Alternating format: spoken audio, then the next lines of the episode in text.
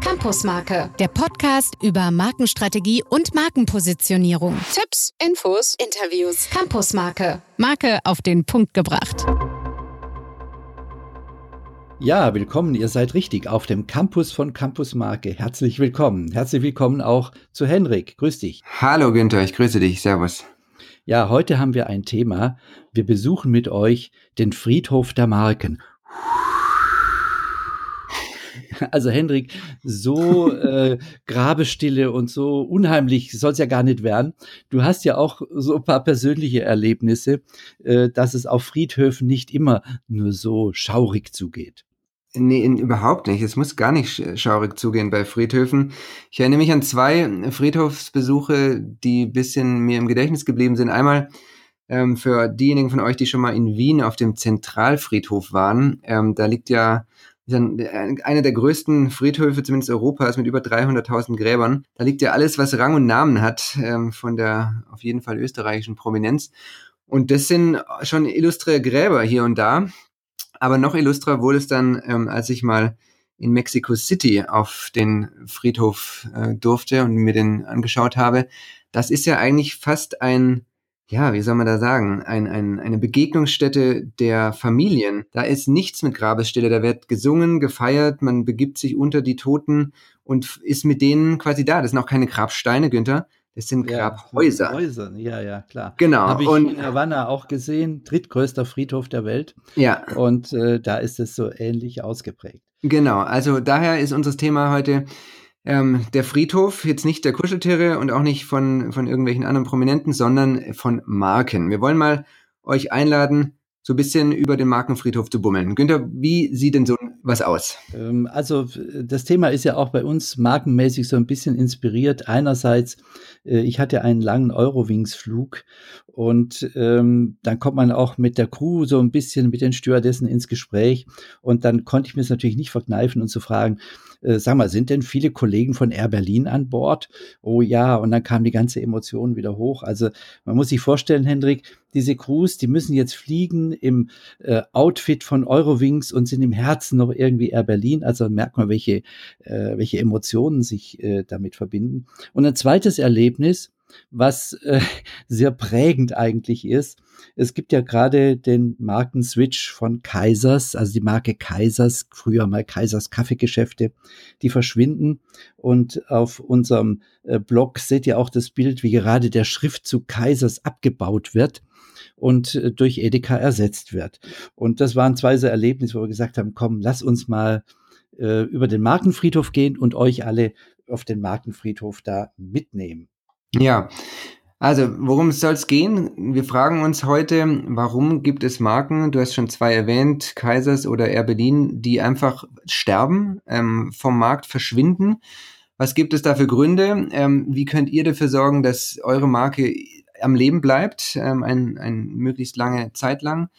Und ähm, ja, dann lass uns doch mal losmarschieren hier auf unserem ja, kleinen komm, Rundweg durch wir, den Markt. Wir nehmen uns jetzt mal an den Händen und marschieren mal los, wir zwei. also, guck mal da hinten, da siehst du so ein großes Grabfeld. Das hat viel mit ja, der Luftfahrt zu tun. Ne? Also, Richtig, äh, hier, hier ist das Grabbereich der Airlines, genau. Also Air, wer erinnert Air Berlin. Ja, genau. Wer, wer erinnert sich noch an Air Berlin? Das ist schon erwähnt, aber mir fällt noch so eine andere amerikanische Airline ein Pan Am, ne? Oh, ja. ähm, 1991 von, von Delta übernommen und damit verschwand die Marke vom Markt, ne? Wurde einfach also Pan Am war ja mal, also der Inbegriff für weite Welt und dass man in die weite Welt fliegen kann, war eigentlich unvorstellbar damals, dass es diese Marke, diese Airline nicht mehr gibt. Aber das haben ja viele äh, Airlines geteilt, dieses Schicksal.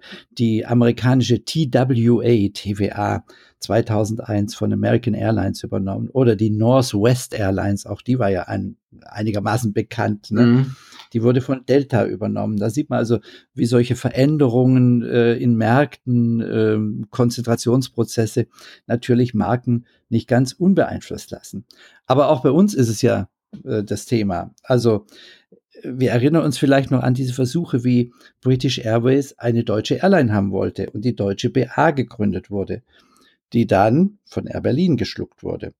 Und die legendäre LTU, der erste große Ferienflieger, der wurde 2009 von Air Berlin geschluckt sozusagen.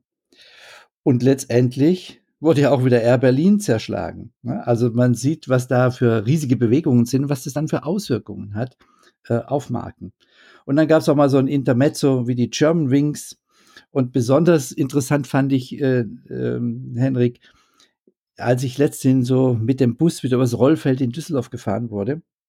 Es gibt ja jetzt die Lauda Motion. Ja. Ne, nach dem langen Hin und Her und so. Und Niki ist doch wieder drin in seiner Lauda Air. Und das Interessante war eigentlich, das sind die alten Air Berlin Flieger.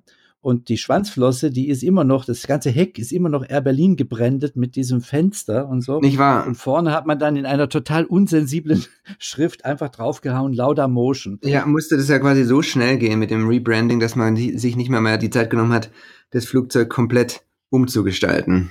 Das muss auch aus verschiedensten Gründen. Und es gibt ja auch die Schwierigkeiten, dass eigentlich viel zu wenig Flieger im Moment zur Verfügung stehen, weil noch äh, nicht alle umgebrandet sind und äh, so weiter. Also das ist schon auch ein gewisser Engpass, der da mhm. entstanden mhm. ist durch das Ausscheiden von äh, Air Berlin. Ja. Aber es gibt natürlich auch die Gegenbewegungen. Ne? Also es sind ja nicht nur so, dass Airlines sterben, sondern äh, neue Airline-Marken wurden ja auch geboren. Ähm, Ryanair zum Beispiel. Ne? Auch ein Thema. Ja. ja. und ist übrigens auch ein Thema für uns demnächst mal. Ja, ne? wir, nachdem wir jetzt über den, äh, heute mit der Episode über den Friedhof gehen, werden wir demnächst mal auch darüber sprechen, wie neue Marken geboren werden. Und ein paar wollen wir euch schon mal hier reinwerfen, weil wir gerade bei der Luftfahrtbranche sind. Ähm, Marke Ryanair seit 1984 ähm, auf dem Markt. Emirates, Qatar, Norwegian, EasyJet, alles Marken, ähm, die quasi neu auf den Markt kamen, geboren wurden die aktuellste ist dann eigentlich Eurowings ja, ne, für uns, die genau. kreiert worden Von, ist. Genau, exakt. Ja, aber wir wollen jetzt da nicht zu viel hinweggreifen. Wir wollen ja eigentlich unseren Gang über den Friedhof fortsetzen. Ähm, Günther, wir kommen hier, sehe ich gerade auf unserem Gang, in eine neue Felderrubrik. Wen haben wir denn da jetzt? Oh ja, da hinten, da hinten gibt's auch ein Gräberfeld, ein großes, ne? Der Handel, Gräberfeldhandel. Oh ja, die Grabstätten des Handels. Wen haben wir denn da? Ja, also ähm, ja, es gab halt die Marke Bilka-Märkte und die ist 96 zerschlagen worden. Dann waren damals beteiligt Hertie und Woolworths. Oder es gab mal den Modeausstatter Wehmeier, der ist von den Adlermärkten übernommen worden. Äh, sehr bekannt. Wir alle kannten ja, denke ich mal, noch Quelle als Versandhaus. Auf jeden Fall. Das war ja auch ein ganz traditioneller Versandhandel von 1927 bis 2009. Also lange Geschichte. Wenn sie sich angestrengt hätten, hätten sie ein hundertjähriges feiern können. Beinahe. Ne? Mhm. Und äh, die sind im äh, Zuge der Arcandor-Insolvenz abgewickelt worden. Also auch ein Thema, kommen wir später nochmal drauf. Da sind Marken jetzt nicht immer selber schuld dran, wenn es es nicht mehr gibt, sondern äh, da gibt es auch durchaus äußere Einflüsse. Dann und was fällt ja, dir ein? Ganz prominentes Beispiel ging ja hoch und runter durch die Presse, die Schlecker Drogeriemärkte, die 2012 ähm, einst mal die größten ihrer Art waren und dann, ja, einfach Insolvenz gegangen ja. sind. Die Marke Schlecker verschwand vom Markt, die ganzen Brandings wurden abgebaut, kann ich mich auch noch dran erinnern, plötzlich alles leer ähm, weg war. Plötzlich standen die, standen die Verkaufsräume leer. Richtig. Ne? Und dann war noch so ein abgebauter Schlecker-Schriftzug, wo man an der Wand noch, der Schriftzug war weg, aber an der Wand hast du noch gesehen, wie er hing. Richtig, ne? genau. Und so, also so richtig dieses Abbruchsszenario. Ja, traurig für die Marke, ne? Einfach vom Markt verschwunden. Ja. Ja, und Hertie, ne, Waren- und Kaufhauskonzern, ist vom Karstadt übernommen mhm. worden. Oder auch Horten, ah, das war ja auch mal ein Kauf- und Warenhaus. Oder Plus Netto, ne? Plus wurde zu Netto. Mhm. Und natürlich das, was wir vorher schon gesagt haben, mit Kaisers Tengelmann. Das jüngste ne? Beispiel. Ja. Ein großer Teil ist eben heute äh, Ja, aber ein paar haben wir noch, ähm, einfach so, um mal das Thema aufzuzeigen, ähm, wenn wir mal so ein bisschen in die Mineralölbereich reingehen, ähm, DEA, wer kennt es nicht, wer hat früher nicht bei DEA getankt? ähm, wurde von Shell 2002 übernommen. Oder ja. auch ganz Riesenthema war ja auch die große ja. Schlacht, ne? Mannesmann Mobilfunk. Legendär, legendär. Ne? Milliarden sind geflossen. Ja. Ähm, von, von Vodafone D2 übernommen worden. Mannesmann gibt's auch nicht mehr. Und klar, Arcor. Arcor ist auch gleich noch verschwunden dann genau. bei Vodafone. Ja. Ne? So, also diverseste Beispiele, die wir jetzt hier in unserem Gang über den Friedhof sehen, Gräber, Grabstätten, die von Marken, die es einfach so nicht mehr gibt. Ähm, ja. Eine gut und das betrifft natürlich auch äh, Konsumgütermärkte. Ne? Also es ist ja nicht nur so die Kategorien, die wir hier jetzt äh, aufgezeigt haben. Es gibt auf diesem äh, Markenfriedhof noch viele, viele Grabstätten und Segmente, wo die verschiedensten Märkte ihre Marken abgelegt haben, ja. sozusagen. Eins, eins will ich noch erwähnen, einfach weil das mir noch heute so im Ohr liegt. Ähm, weißt du noch, was aus Reider wurde? Ja, natürlich Twix und sonst nichts. Aus Ryder würde Twix oder wird jetzt Twix, sonst ändert sich nichts. Ähm, ja. Super gemacht, auch so von der, von der Überleitung. Aber am Ende die Marke Ryder 1991 dann nicht mehr auf dem Markt gewesen. Also äh, auch ein Thema, wo wir gleich nachher noch mal kurz drauf eingehen werden. Wenn solche Veränderungen, Internationalisierungen stattfinden, dann ist das auch manchmal der Tod einer Marke. Und so war das eben auch mit Ryder und mit Twix. Aber wie du schon gesagt hast, es war eine fast legendäre Switch-Kampagne. Mhm. Gut gemacht. Die sehr fokussiert ja. auf den Punkt gebracht hat, ne? aus Ryder wird jetzt ja. Twix, ganz einfach. So, genau. Nach vielen Beispielen, ähm, die wir jetzt mal hier aufgezeigt haben, lass uns doch mal ein bisschen einsteigen ähm, und in die Hintergründe gehen. Was sind denn Gründe, die wir ausgemacht haben, warum Marken sterben, warum Marken vom Markt gehen? Man kann vielleicht mal so vier große Bereiche clustern. Fangen wir mal an äh, mit Beispielen, wo Marken durch strategische Überlegungen, Restrukturierung von Märkten oder auch im Zuge von Expansion von einzelnen Unternehmen durch Übernahmen in eine Opferrolle kommen. Also da können die relativ wenig gegen tun. Ne? Wenn solche internationalen Strukturierungen sind, dann fallen eben auch solche Marken einigen Überlegungen dann zum Opfer. Es gibt ein Beispiel dafür, äh, was auch mit Procter Gamble zusammenhängt. Die Marke Spüli, bei uns bar hoch geliebt, wird zu Fairy, weil Fairy einfach global die Spülmittelmarke ist. Und was will denn Spüli dagegen tun? Da kann es nichts machen. Ja, wenn es in, um Internationalisierung geht, kann man natürlich mit so einem deutschen Ü, das eh keiner aussprechen kann und noch zweimal keiner auf der Tastatur zum Schreiben hat, ja, wird internationalisiert. Fairy kann jeder aussprechen. Da kann man auch voll nachvollziehen. Muss man auch Unternehmen empfehlen in solchen Fällen und das ist halt die Konsequenz. Mhm. Es gibt einen zweiter Bereich, wo Marken eigentlich kaum eine Chance haben. Sie haben eine, aber eine geringe. Und das ist immer dann, wenn es um technologische Entwicklungen und Innovationen geht. Wenn also Marken ihre Leistungen beziehungsweise das, was sie besonders macht, nicht mehr einbringen können, weil das einfach nicht mehr gefragt ist, weil sich zum Beispiel Technologien total verändern.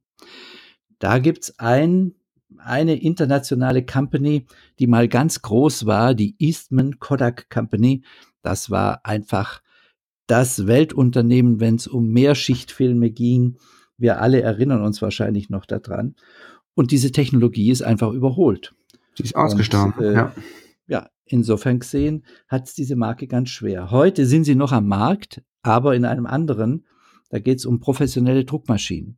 Da sieht man auch, wie schwer es manchmal ist, eine Kompetenz, die eine Marke hat, eine Kernkompetenz, in andere Märkte zu transferieren. Und deswegen haben zwar Unternehmen in solchen Situationen eine gewisse Chance und Marken, aber die ist nicht so besonders groß. Ich bin ja mal gespannt, Günther, ähm, bei dem Thema Technologiewandel und so weiter, ob wir irgendwann mal uns im Podcast darüber unterhalten werden, ob jemand noch die Marke BMW oder Mercedes kannte, die damals noch so Diesel ähm, und, und ähm, ja, Verbrennungsmotoren gemacht haben und die im Zuge der Technologieveränderungen mit Elektroautos jetzt den Teslas zum Opfer gefallen sind. Mal gespannt. Ähm, aber genau sind die technischen Wandel, wo Marken frisch bleiben müssen. Ja. ja. Also denkbar ist alles. Mhm.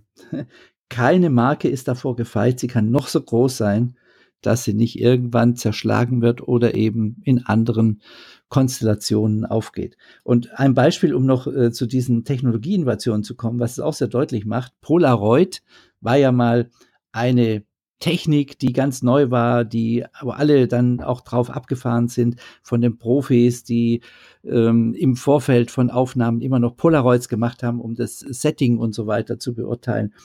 Und heute hat diese Marke zwar ein kleines Revival, aber ich denke, wir sind uns einig, Henrik, das ist äh, eine schöne Geschichte, wo viel mit Emotionen zu tun hat, aber der Markt ist eigentlich nicht mehr da, weil äh, die Technologie wird nicht mehr gebraucht. Genau, richtig. So, dann haben wir aber noch zwei weitere Themen ausgemacht, ähm, wenn es zum Sterben von Marken kommt, und zwar dann, wenn das Verhältnis von, von Image, Leistung und Preis bei einer Marke aus der Balance gerät. Ähm, Günther, was haben wir denn damit gemeint? Also jetzt sind wir bei dem Punkt, wo Marken auch wirklich selber schuld sind, wenn sie nicht mehr existieren oder wenn sie auf dem auf unserem Markenfriedhof landen.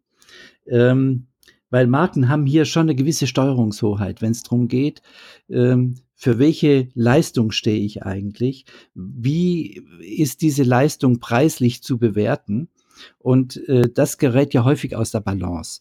Da gibt's natürlich auch so Verteilungskämpfe, Handel gegen Hersteller, äh, wo man immer wieder äh, das Problem hat. Also es gibt ja zum Beispiel solche Leadmärkte wie die Kategorie Sekt, wo der Handel dann deutlich macht seine Preiswürdigkeit. Also werden die Sektmarken im Preis ziemlich verhauen, wird runtergezogen. Was müssen sie tun, damit sie eben über das Image Preis nicht auch an Werthaltigkeit verlieren. Man muss dann immer wieder mal einen Relaunch machen und so weiter. Also da gibt's ja auch Wege und Möglichkeiten, auch selbst in diesem Verteilungskampf Handel, Hersteller zu bestehen.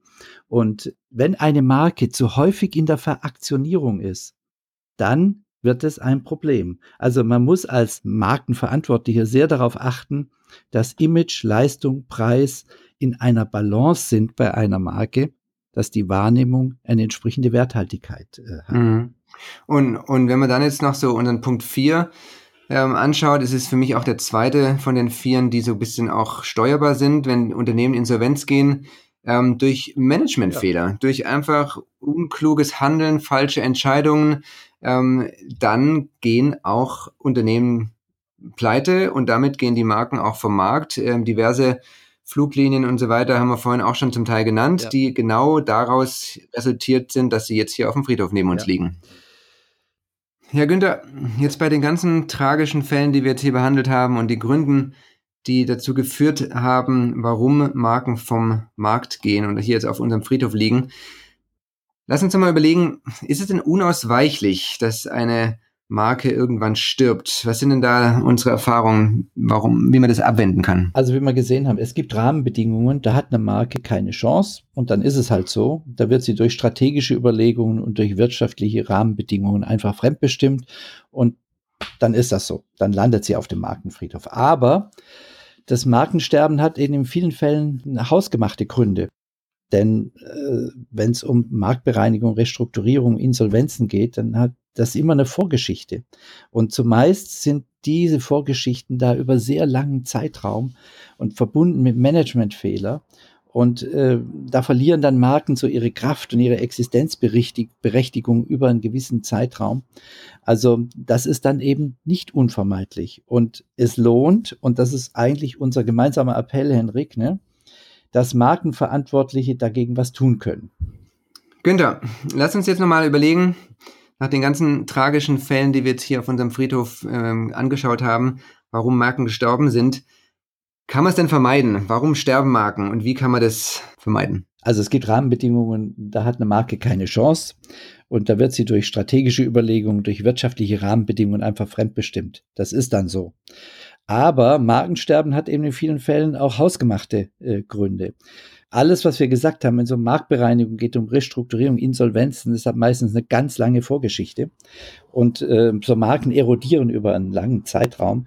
Und dann ist es eben zum großen Teil hausgemacht. Und damit das nicht passiert, haben wir eigentlich äh, euch einen Rat und eine Empfehlung zu geben. Ja, wir, wir denken, ihr solltet ähm, als Markenverantwortliche in einem regelmäßigen Turnus und macht euch dann schon fix. Alle Vierteljahr ist unsere Empfehlung.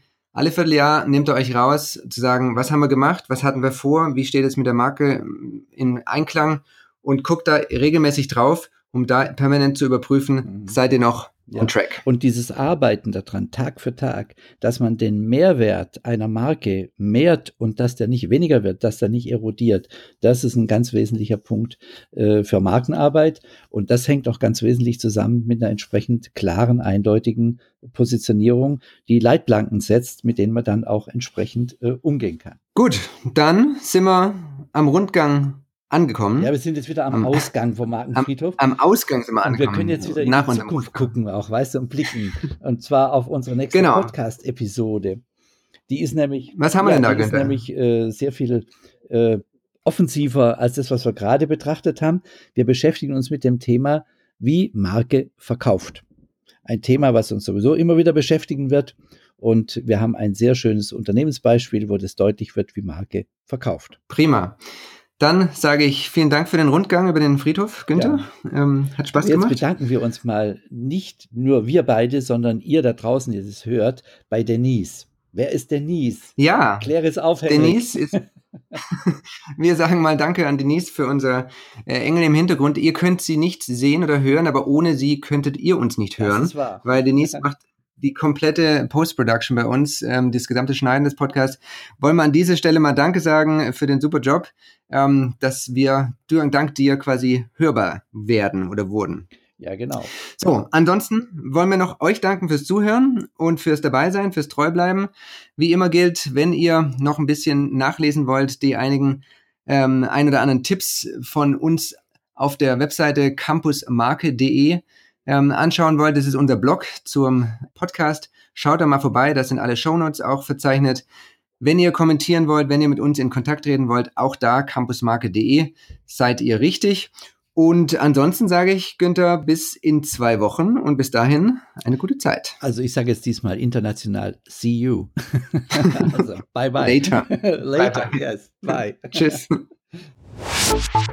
Campusmarke, der Podcast über Markenstrategie und Markenpositionierung. Tipps, Infos, Interviews. Campusmarke, Marke auf den Punkt gebracht.